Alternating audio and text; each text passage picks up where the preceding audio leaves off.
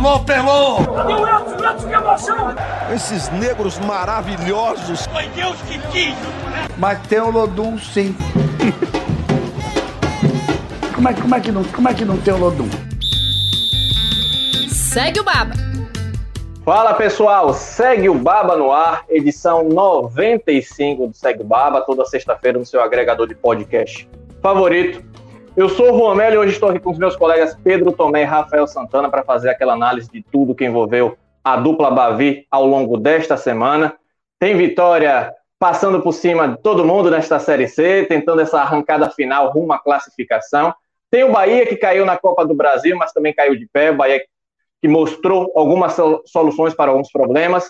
Tem tudo isso e muito mais. Deixa eu apresentar aqui os meus amigos, Pedro Tomé e Rafael Santana. A começar por Rafael Santana, uma pessoa que saiu de férias há 60 dias, férias em Dubai. É a única pessoa que eu conheço que tira férias duas vezes por ano. Não lembro a última vez que ele participou do Segue Baba, acho que foi da edição 30, 40, já estamos na edição 95. Tudo bom, Rafa? Acompanhou alguma coisa do Vitória de longe? Fala, Pedro, galera que está acompanhando o Cego Baba. Você confundiu os Rafaéis, você está falando do Rafael Carneiro. Já voltei de férias aí, já tem uns dois meses. é, acompanhei sim, né? É, a gente acaba, mesmo nas, nas férias, é, acaba acompanhando um, um, pouco, né? Não com o mesmo grau de intensidade, nem com o mesmo afinco, mas acompanhei, acompanhei sim. É, bom momento do Vitória, né? bom momento do Vitória, o melhor momento do Vitória na, na Série C, na temporada, eu acho. Eu acho que a confiança tá em dia e estou animado, com boas expectativas para, para o jogo de domingo. É, e agora minha expectativa só é maior para no final do Baba você, Juan, recolher os palpites aqui do jogo do Vitória. Até explicar, viu?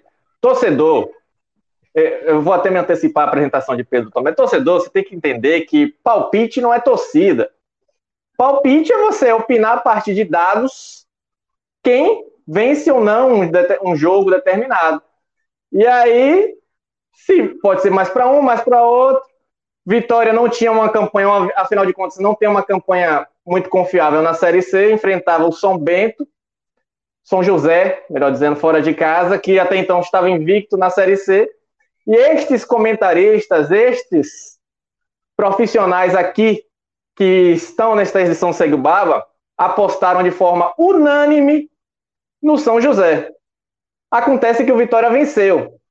E depois que o Vitória venceu, alguns torcedores vieram provocar, me procuraram nas minhas redes sociais, acho que isso aconteceu com todo mundo, do, do nosso meio, é, até xingando, enfim, como se a gente tivesse torcido, torcendo pro Vitória não, não vencer o São, São José. Agora eu quero saber de Pedro Tomé, quem Pedro Tomé vai apostar no jogo de domingo, já para ver a reação da torcida no jogo de domingo entre Vitória e Paysandu. Tudo bom, Pedro? Tudo bem, Juan? Tudo bom, Rafa? Tudo bem? Eu vou acrescentar só uma aqui: palpite não é torcida e jornalista não é torcedor. Nossa obrigação não é torcer para ninguém. A gente faz tem uma outra parte nessa, tá do outro, do outro lado dessa questão. Eu vou postar, eu acho, acho que o Vitória vai ganhar o jogo.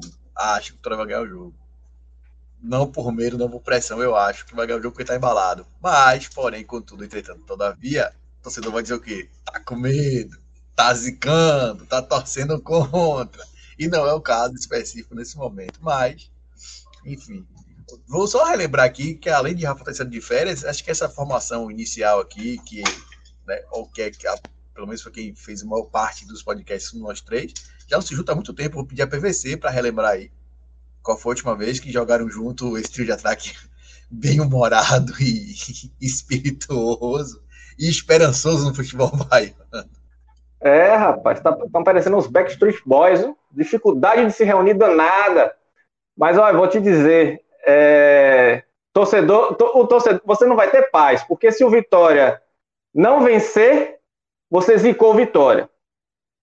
E se o Vitória perder, aí você vai estar tá também é, torcendo contra isso, segundo que os torcedores vieram nos falar depois desse jogo contra o São José. Mas vamos ao que interessa. Vamos falar também de Bahia, vamos falar de tudo que envolve a partida do Bahia contra o Guarani, mas vamos começar justamente do Vitória. Vitória que não perde a três jogos, tem no João Bussi esse símbolo dessa arrancada, podemos dizer assim, nesta reta final de Série C. Faltam cinco rodadas para o fim da primeira fase da Série C. Então, João Bussi é, chega ao Vitória, substitui o Fabiano Soares, três jogos com 78% de aproveitamento, é o melhor início de um treinador pelo clube desde 2019, com Carlos Amadeu, e todo mundo sabe que de lá para cá foi, foram muitos treinadores, já perdi até as contas. Mas o Bussi tem esse início muito bom pelo clube e faz o Vitória enxergar mais para cima nessa disputa da Série C. Vitória que naquele momento estava muito próximo da zona de rebaixamento, acaba enxergando mais a zona de classificação, pelo menos é o que indica este momento da, da temporada. Queria começar sabendo de você, Rafa, o que, que você enxerga de evolu evolução em relação ao trabalho de Bus com o de Fabiano Soares? Você vê alguma evolução? Porque eu estava até olhando as escalações. O time do João Bussi é praticamente o mesmo que vinha jogando com o Fabiano Soares. E quem o Bussi escalou de novidade também teve chances com o Fabiano Soares. Estou falando do próprio Luigi.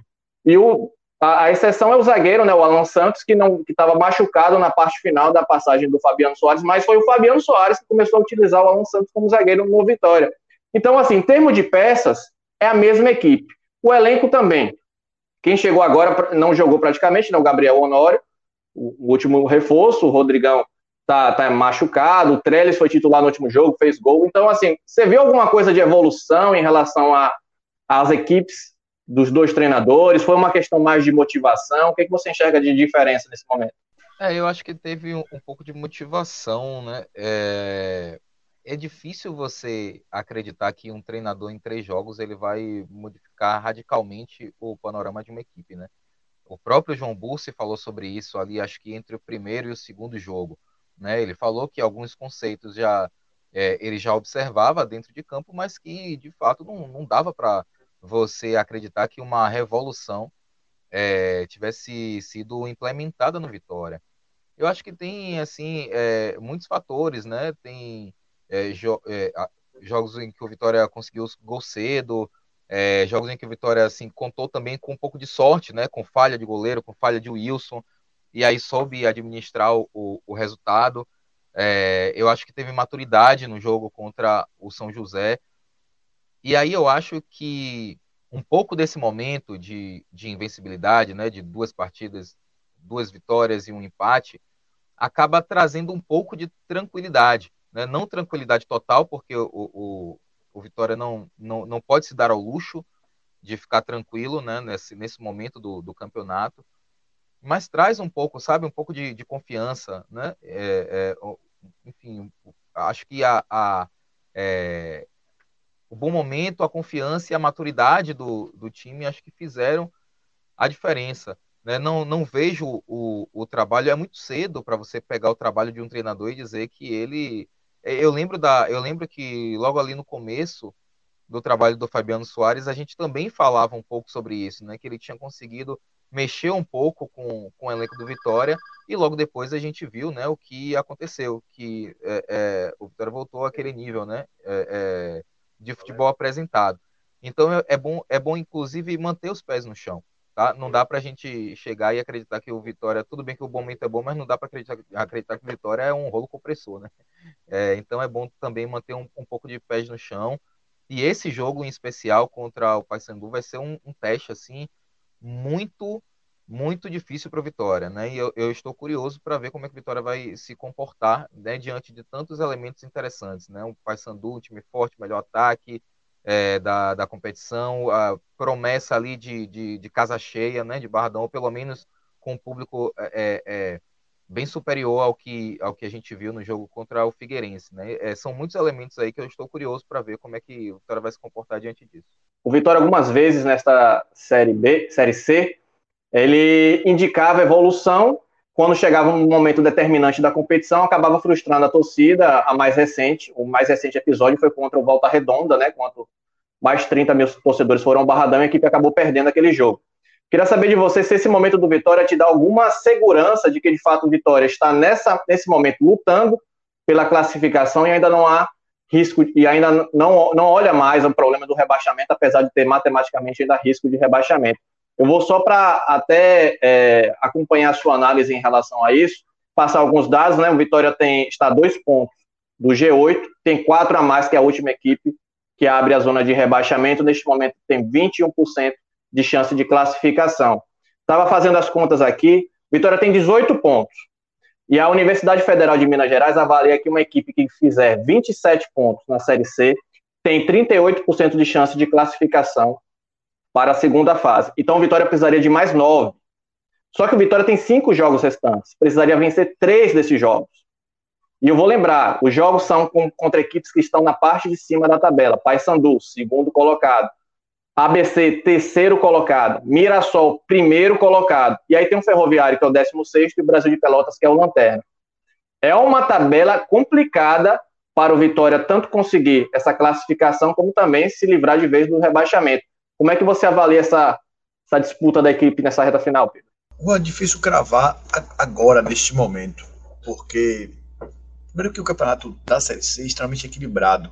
Né? Dois jogos mudam tudo. A gente discutia isso aqui há duas semanas atrás, antes do jogo contra o Figueirense. Antes do jogo contra o Figueirense. A gente discutia isso aqui, que o cenário era terrível, precisava travar um ponto da zona de, de, de rebaixamento a seis da zona de classificação. A gente falava, vamos ter calma, porque talvez dois jogos mudem tudo. De fato, o Vitória ganhou os dois jogos, se afastou da zona de rebaixamento momentaneamente e está muito próximo do G8.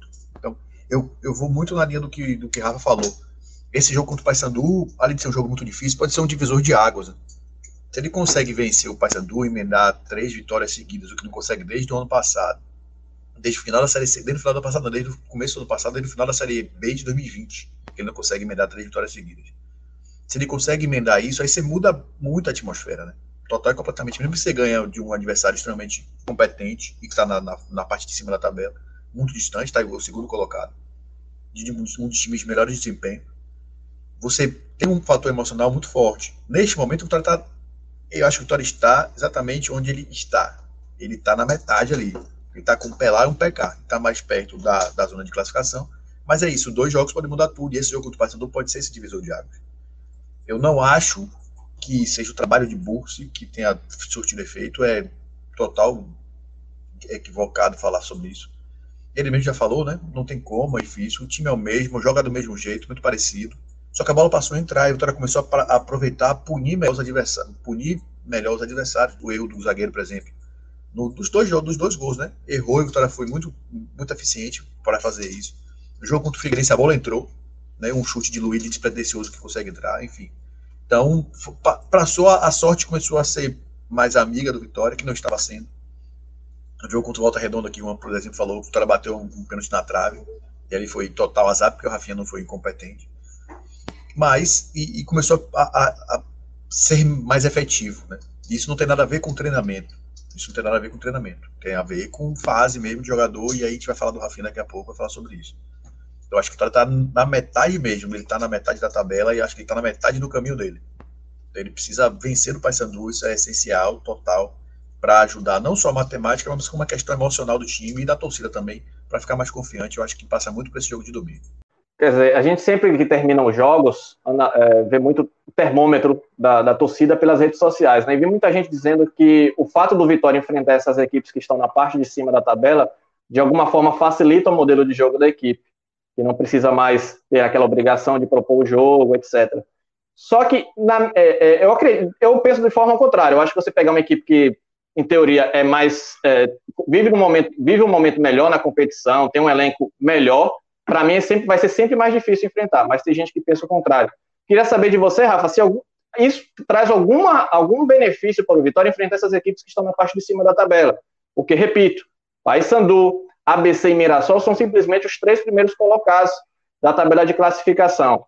É claro que três ou dois desses três jogos serão dentro de casa, contra o Paysandu e contra o, o ABC. Facilita a situação do Vitória. Mas você acha que jogar contra equipes do Z4 talvez tenha o Vitória tenha maior dificuldade do que jogar contra essas equipes da parte de cima? Eu, eu sigo sua linha, Juan, eu também prefiro enfrentar times que estão mal das pernas, né? Times no Z4.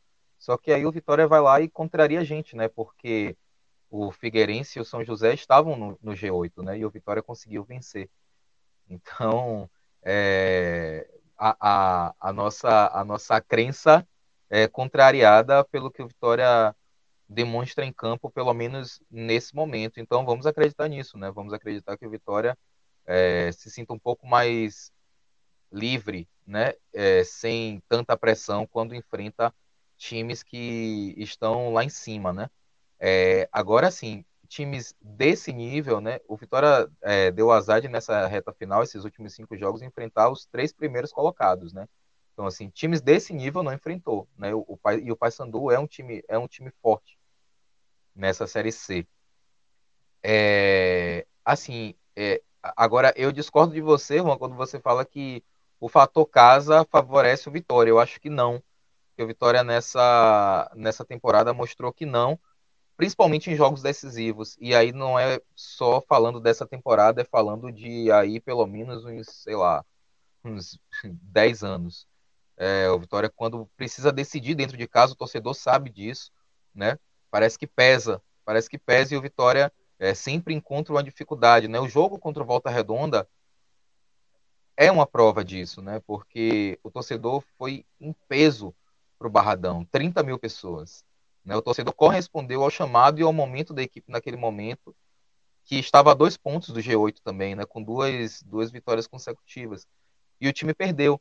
Né? Então eu acho que o, o João Bursi, né, além do trabalho dentro de campo, ele vai precisar também trabalhar com o emocional dos jogadores, né? Para que eles não sintam o peso desse jogo e o peso da arquibancada do Barraldão né, lotada. E aí também eu acho que o torcedor vai precisar ser compreensivo, e até tem sido, é, em maneirar na, maneirar na, na, na corneta, sabe? É, se, se for para cornetar, deixa para cornetar no final do jogo, ali no intervalo, mas assim, com bola rolando, segura a onda, porque pode ser que o time não receba muito bem. Né? O time do Vitória não é, não é maduro o suficiente para lidar com a torcida jogando contra, né? Então eu acho que o Vitória vai precisar atuar em, diverso, em, em diversas frentes para conseguir sair com resultado positivo. É, e uma das esperanças do Vitória para conseguir sair com resultado positivo é o Rafinha, né? Que o Pedro até citou na, na última, quando estava falando é, recentemente. Rafinha, que é o artilheiro do Vitória, né? já é o artilheiro do Vitória na temporada, né? Chegou em maio, tem é, é seis gols na temporada. É claro que não é muito, né? O artilheiro do Vitória tem seis gols no ano e o vice-artilheiro tem três. São números terríveis, números muito, muito baixos. Mas o Rafinha consegue se destacar em meio a essa equipe, é o vice-artilheiro também da Série C.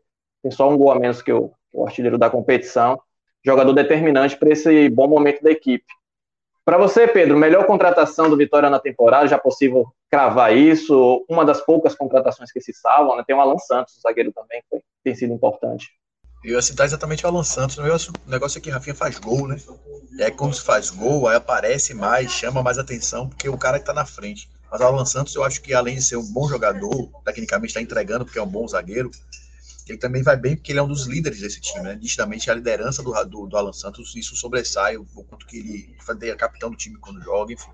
Mas para mim, Rafinha é disparado, e eu vou só assim, você fala que não são muitos gols, não são muitos gols em termos de vitória, né? O Vitória tem feito poucos gols, tem sido mal, mas Rafinha fez seis gols em nove jogos. Ele veio muito bem, ele fez, ele fez gol em cinco jogos. Nos nove, ele fez gol em cinco, só em quatro ele passou em branco. Ou seja, ele tá, ele tá bem, tá?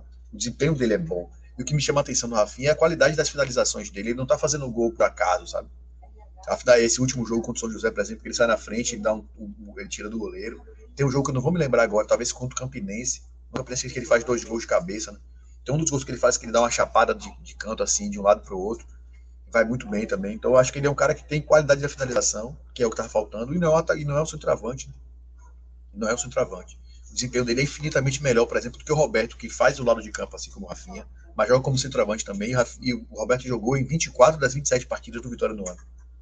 Ele não conseguiu ter nenhum terço desse, nem um terço, não sei nem conseguir fazer isso em fração da, do, desempenho do Rafinha. Eu acho que disparado em termos de números, é a melhor contratação do Vitória, mas também isso não quer dizer muita coisa, né?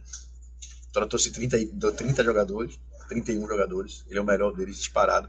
colocaria ele como, e ele e o Alan Santos como dois destaques, de, fato.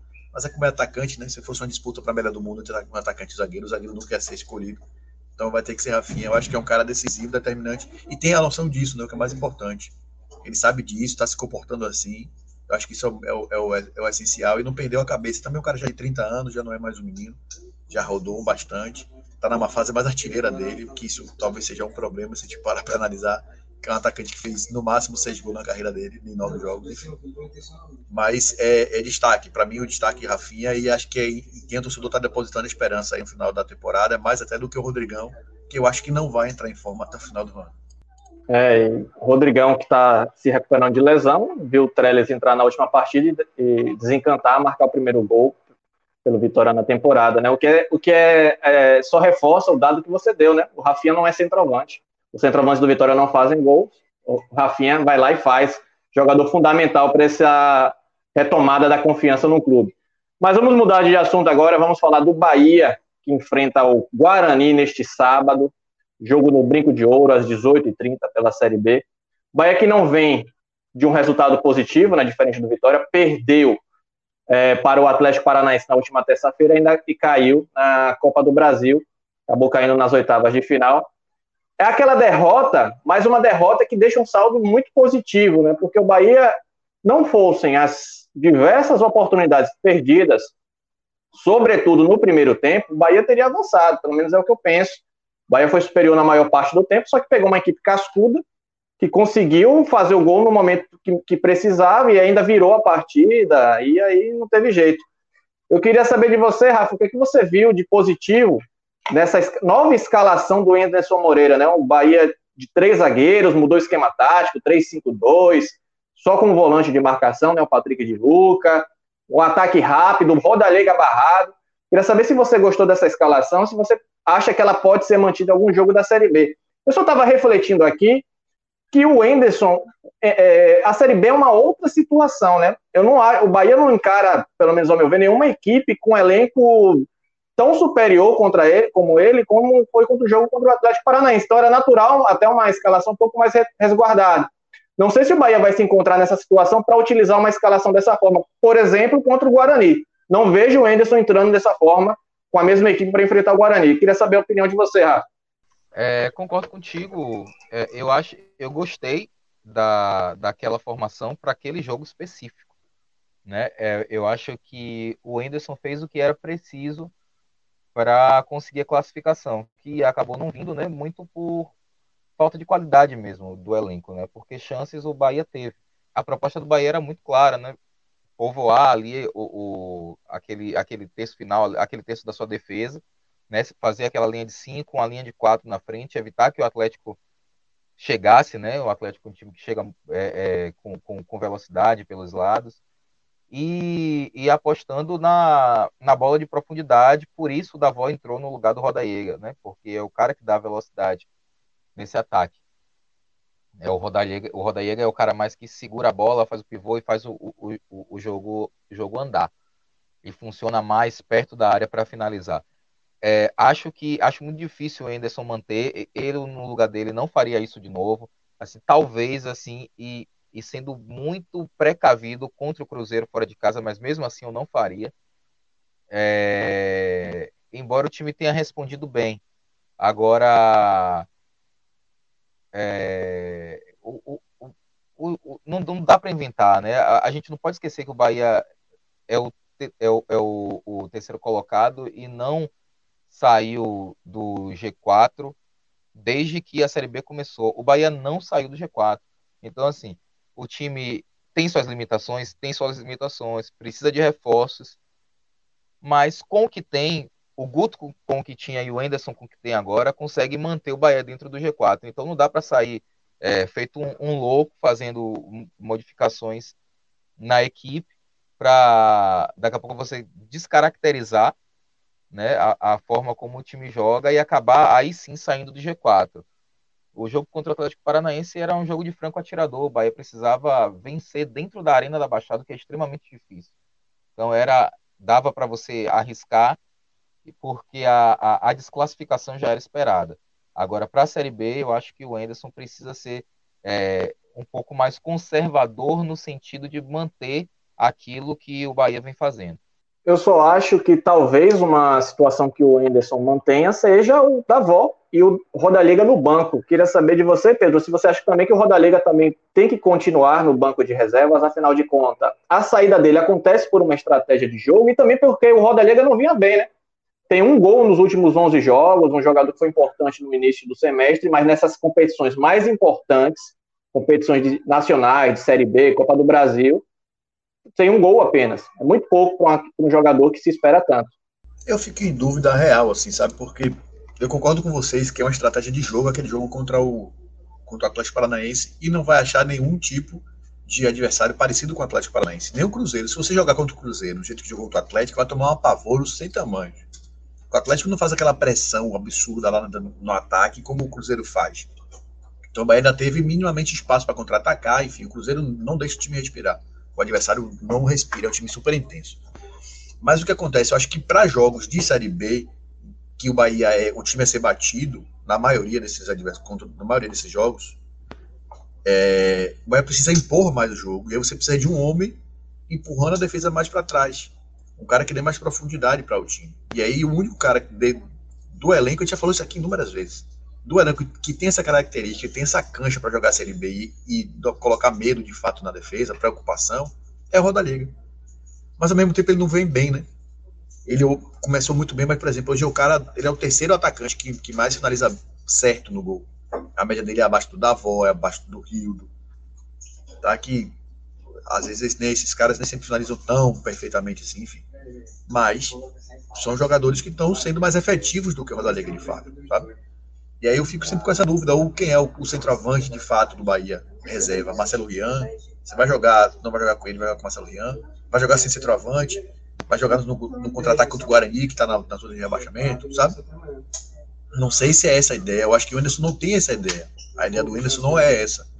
A, a ideia do Anderson é jogar mais bola. É que o Bahia tem mais cara de Botafogo ano passado, um time que se impunha, jogava para frente, do que um Bahia contra o Atlético Paranaense, sabe? São contextos completamente diferentes.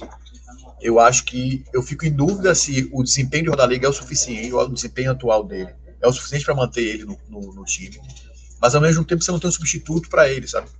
O Davó, por mais que seja bem, fez o gol no último jogo, foi super bem no jogo contra o Atlético. É, talvez só tenha saído por questão física mesmo. Eu não sei se ele é o centroavante que vai fazer essa função que o Rodalega faz, sabe? Ele já foi e, e não continuou precisa levar isso em consideração, sabe? A característica do elenco mesmo. A ser que seja um centroavante novo na janela agora. E aí, depois disso, ele sai do time. Hoje, hoje, eu, que não sou pago para isso, não tenho essa responsabilidade, colocaria Rodalega como titular, manteria ele no time titular. Manteria. E aí ia tentar incrementar melhor o ataque, da bola chegar mais nele, porque ele não está sabendo também. Ele não, ele não, teve chance clara, talvez, tantas, né? teve pouca chance clara, até teve nesse retorno. Mas eu ainda manter, eu ainda, eu ainda colocaria ele como titular desse time, de fato. Mas que é uma escolha difícil, porque o desempenho dele não vem justificando, isso é um fato. E aí o Anderson vai ter que quebrar a cabeça, é quem ganha para isso, não sou eu. Mas eu ainda acho que Tito Roda ainda merece uma, uma terceira chance, vai, que a segunda ele já teve, uma terceira chance, de fato. É, mas ele foi até terceira opção, né, contra o Atlético Paranaense, o Marcelo Rian entrou primeiro que o Rodalega. Eu acho que dá para jogar todo mundo acho que por questão do jogo, né? Precisar de um cara de velocidade, ele, é, Marcelo entra mais do que isso. Acho que foi mais do que isso. Não foi só. Ele entrou no final depois, até quando precisava de homem de área. Quando o Beto tomou o gol, né? Já estava naquela agonia, ele já botou o rol da liga depois, quando precisou de homem de área. Eu, é, eu acho que dá para jogar todo mundo. Acho que dá para jogar o Rodalega, acho que dá para jogar o Davó, acho que dá para jogar o Rio. Mas aí o Menderson teria que mexer no meio-campo, abrir mão de um dos volantes de marcação, ou nesse caso, recuar o Mugni para um segundo, segundo, como segundo homem de meio-campo, e jogar com três atacantes de dois atacantes de velocidade, dois extremos, né, e o, Rodalega como, como referência.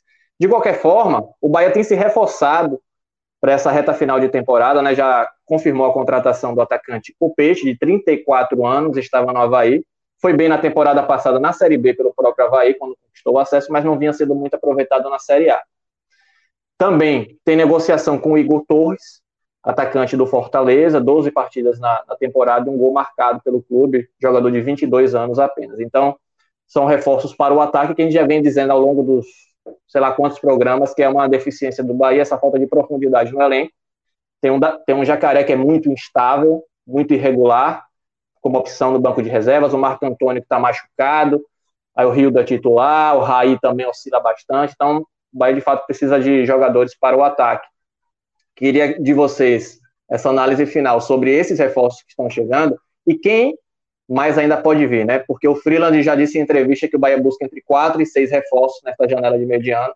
Se de repente fechar com esses dois atacantes, atacantes ficam como quatro, quatro contratações sobrando. A gente sabe que falta um lateral direito, tem, a, a, lateral esquerda não é muito confiável, mas são muitas opções. Três, talvez o Bahia não mexa por enquanto. Meio campo, alguém para fazer sombra ao Daniel. O que, é que vocês pensam dessas movimentações finais? Eu vou então responder a, a primeira parte, né, que são o, o que é o, o, o, reforço contratado e o reforço que está negociando. É, o Copete me, me, agrada a contratação do Copete, né? Me anima mais a, a contratação do, do Copete porque é um jogador que tem um histórico recente na Série B bom. É, o, Juan pode me ajudar nos números, mas se eu não me engano são sete gols e nove assistências na Série B. É, então, assim, são, são números assim bem consistentes né, para um, um atacante. É um atacante que participa diretamente de 16 gols. Eu acho que. E isso na Série B do ano passado, tá? É, é, tá, muito, tá muito recente. Não é um jogador para a Série A, tanto é que. É, Juan está confirmando aqui. Não é jogador para a Série A, tanto é que não, não conseguiu repetir esse desempenho esse ano pelo Havaí. Então, assim, para a Série B, eu acho que foi um bom reforço boa, boa aposta do Bahia. É, o Bahia não divulgou o tempo de contrato, né? Mas é, eu lembro que especula-se que tenha sido até o final do ano que vem, né? Que é quando acaba o contrato dele com a Bahia. Aí já é um problema para o futuro para o Bahia, né? Porque é, se, se, o Bahia pensa em acesso esse ano e, e conquista de fato acesso, aí para o ano que vem é, já é meio que um, um filme repetido para o Copete, né? Então mas isso é, um, é o problema do Bahia do futuro, que talvez inclusive já seja Bahia City. Né? O, o Bahia do futuro vai ter que resolver isso aí. O Bahia do presente quer subir, o Copete, ok. É, o, o, o Igor eu já fico com, com o pé atrás, eu já assim, não consigo enxergar assim, ele como tão boa contratação. Me parece muito com a contratação do Jacaré. Como é que o Jacaré vem? Guto conhece, avaliza, ele vem. É, faz, faz uma fumacinha ali, né? Ele fez três gols, né? Foi importante, muito importante em duas vitórias do Bahia dentro, dentro de casa. Mas assim, se você pega é, é, a, a, no geral, não, o Vitor Jacaré não, não, rendeu, né? E agora vem, vem o Igor, avalizado pelo Enderson, que já trabalhou com ele no Fortaleza. E aí você fica muito refém da, das escolhas do treinador, né? E aí, assim como o Guto foi demitido, daqui a pouco o Enderson pode ser demitido, e aí vai, o jogador que, que ele avalizou, talvez tenha indicado, não sei, vai ficar aí, né? É, então, assim, eu, eu, fico mais com o pé atrás com a contratação do Igor, mas do Copete eu gostei. Eu vou me resumir ao número, vou, ficar, vou me apegar ao número. Se o Bahia está prometendo de 4 a 6, já tem um atacante fechado, atacante sondado, vou trazer mais quatro laterais, que se não forem quatro laterais, porque não é possível. Não é possível que o Bahia vá terminar a Série B com André e Borel, Djalma e Luiz Henrique. Eu não, vou, não quero acreditar nisso. Vai ter que trazer, no, na minha conta, tá? Na minha conta. Tem o Matheus Bahia, né? O Matheus Bahia. é, Matheus, Matheus Bahia. De, depois do último jogo, então, pronto. Matheus Bahia, Djalma e, e, e Luiz Henrique, tá machucado. Se eu não trouxer pelo menos mais um lateral direito, um lateral esquerdo e dois laterais direito, eu vou dizer que o Bahia fracassou na, na, na, na janela. Porque não dá para André e Borel estarem sendo expostos como estão sendo expostos. Não vou falar nem da questão técnica, porque eu não, é, acho injusto. Acho injusto. O André fez uma partida super segura no jogo contra o Atlético Paranaense. O Borel vem oscilando, que é muito natural para a idade dele. Mas se não for, se a conta não for essa, desses, desses, desse, desse pessoal que vem aí, desses, não vierem pelo menos três laterais, vai fracassar total e completamente. E ainda acho assim, você falou sobre Daniel. Se for procurar uma sombra para Daniel, você não vai achar. Daniel tá jogando futebol laço. Tá jogando muita bola, Daniel. Para achar uma sombra para ele, você vai achar uma sombra para Daniel no mercado? Não vai. Se é para trazer mais um, não traz. Não traz. Porque o jogador da base é para isso. É, o seu principal jogador tá ali. Você não tem uma sombra porque você está na Série B, você não tem orçamento para isso. Você não tem como ter uma sombra à altura de Daniel. É bota o menino para jogar. Tem os garotos aí da base para poder você aproveitar. Tá? E para colocar mais um jogador no, no, no elenco, só para somar, eu não colocaria. A não ser que o Bahia consiga. Ainda tem o Mugni, que pode fazer a mesma função, mais centralizado. O Mugni pode fazer a função. Eu colocaria meus esforços todos, todos em laterais. Dois laterais esquerdos, um lateral, dois laterais direitos, um lateral esquerdo, para poder suprir a maior carência, o maior problema do Bahia no ano. Fato. Fato. Se não for isso, é melhor nem ir para o mercado, é melhor nem fazer contratação, é melhor deixar como tá, deixa o copete já estar tá acertado aí, porque não vai fazer o menor sentido, no menor esforço, se não for para reforçar o que você tem problema. Eu acho que, eu, acho que o Bahia vai fazer. Estou falando isso aqui, mas eu tenho, eu tenho certeza absoluta que o número, não sei se é exatamente esse, mas que o Bahia está procurando pelo menos um lateral para cada posição, para cada lado, isso é fato. O que não é fácil, né? Hoje em dia, achar um bom lateral também, eu acho que nove em cada dez equipes precisam de algum lateral, direito ou esquerdo. É uma tá dificuldade. Daniel com 39 anos, a carência é tão grande que está cogitando Daniel Alves na Copa. É, exato. Cogitando não, grande possibilidade, a menos que o Daniel não jogue mais daqui para lá em nenhuma equipe, né? É, enfim, vamos encerrando essa edição do Segue Baba com esses palpiteiros polêmicos. Vou deixando para você de casa só o último recado. Uma última mensagem: palpite não é torcida. E vamos encerrando. Vamos torcer, sim, para que o Bahia vença o Guarani no final de semana, para que o Vitória vença o País Sandu também no final de semana, neste domingo. Segue o Baba toda sexta-feira no seu agregador de podcast favorito. Pedro e Rafa, muito obrigado, meus amigos, e até a próxima.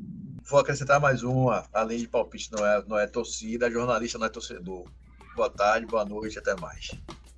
Valeu, valeu, Juan Pedro. E eu vou dizer o seguinte, hein? Vou apostar no Vitória e depois não venham reclamar comigo que eu ziquei o time, hein? valeu, galera. Podem cobrar, vou dar aqui a, a hashtag dele no Twitter, viu? É Rafita Santana. Valeu, pessoal. Até a próxima.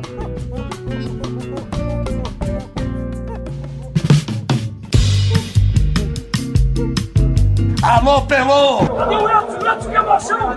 Esses negros maravilhosos. Foi Deus que quis! Mas tem o Lodum sim. como, é, como, é que não, como é que não tem o Lodum? Segue o Baba!